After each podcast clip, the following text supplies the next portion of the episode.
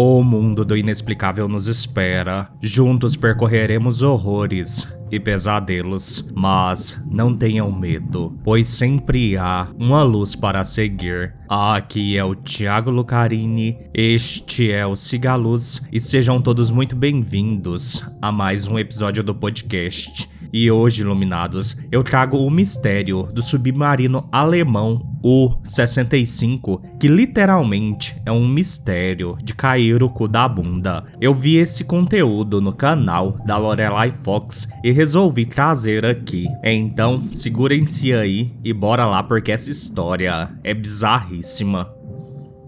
Submarino U-65 O submarino alemão o 65 foi lançado em junho de 1917 para ajudar nos combates da Primeira Guerra Mundial e durou pouco mais de um ano até afundar em julho do ano seguinte mas deixou uma herança que é lembrada até hoje, a de ter sido o submarino mais maldito e mal assombrado que se tem notícia. A má fama começou quando ele ainda estava em fase final de testes no próprio estaleiro, antes mesmo de ir para a água. Durante uma checagem nas baterias de sua casa de máquinas, um vazamento de gás matou três operários. Dias depois, a corrente que estava sendo usada por um guindaste para mover uma viga de aço até o submarino arrebentou e a peça caiu sobre outro trabalhador, que também morreu. Quando ficou pronto e foi para o mar a fim de fazer seus primeiros testes práticos, o U-65 encalhou durante uma tempestade e um dos marinheiros que sairá no convés para avaliar a situação foi subitamente levado por uma onda. O seu corpo jamais foi encontrado.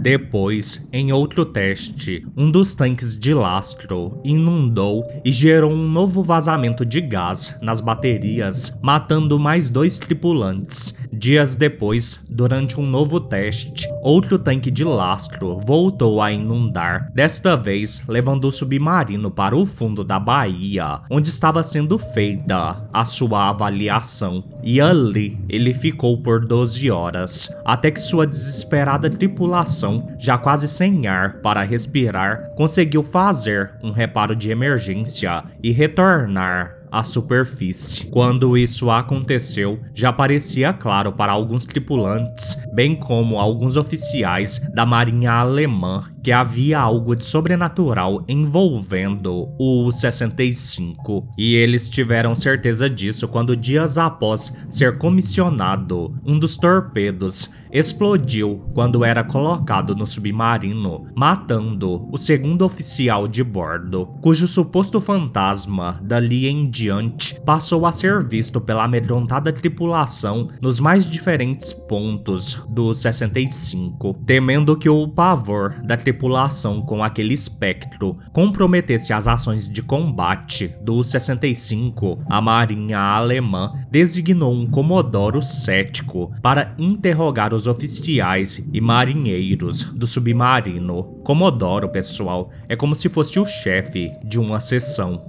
O Comodoro foi até lá a fim de pôr um ponto final naquela nefasta fama, mas, após conversar com os tripulantes e ouvir os seus relatos, até o próprio Comodoro ficou convencido de que algo de anormal poderia mesmo estar acontecendo naquele submarino e recomendou que o 65 fosse retirado de serviço para troca de tripulação e outras ações que incluiriam até um ritual de exorcismo a bordo do 65 conduzido por um pastor luterano a convite da corporação. Feito isso, uma nova tripulação foi alocada no submarino sob a ameaça de punição caso as histórias sobre encontros sobrenaturais a bordo continuassem, mas elas continuaram. Um mês depois, um dos tripulantes garantiu ter visto um vulto desconhecido entrando no compartimento de torpedos, mas ao checar o cômodo, ele estava vazio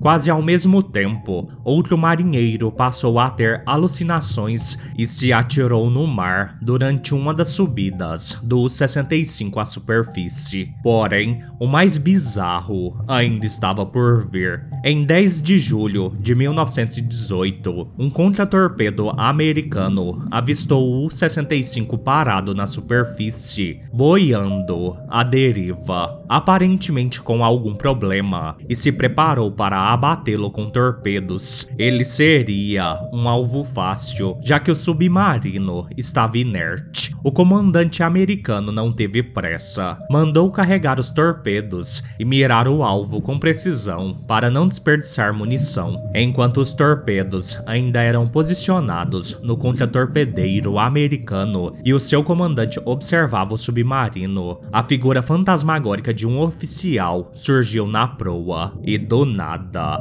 o U-65 explodiu bem diante do periscópio do submarino inimigo, que não chegou a fazer qualquer disparo. Como não havia nenhuma outra embarcação na região, a explosão do U-65, que decretou a morte de toda a sua tripulação, foi creditada à autodetonação dos seus próprios torpedos por mau funcionamento do sistema, o que explicaria por que o submarino estava totalmente inerte na superfície. Durante 86 anos, esta foi a versão mais aceita para o fim do maldito submarino alemão, até que em 2004, uma equipe de mergulhadores encontrou os restos do 65 no fundo do mar e, para a surpresa de todos, o seu compartimento de torpedos estava intacto. Resta a dúvida, o que então teria causado a sua explosão. Para muitos, a explicação, como nos demais casos envolvendo o submarino, estaria além da razão humana.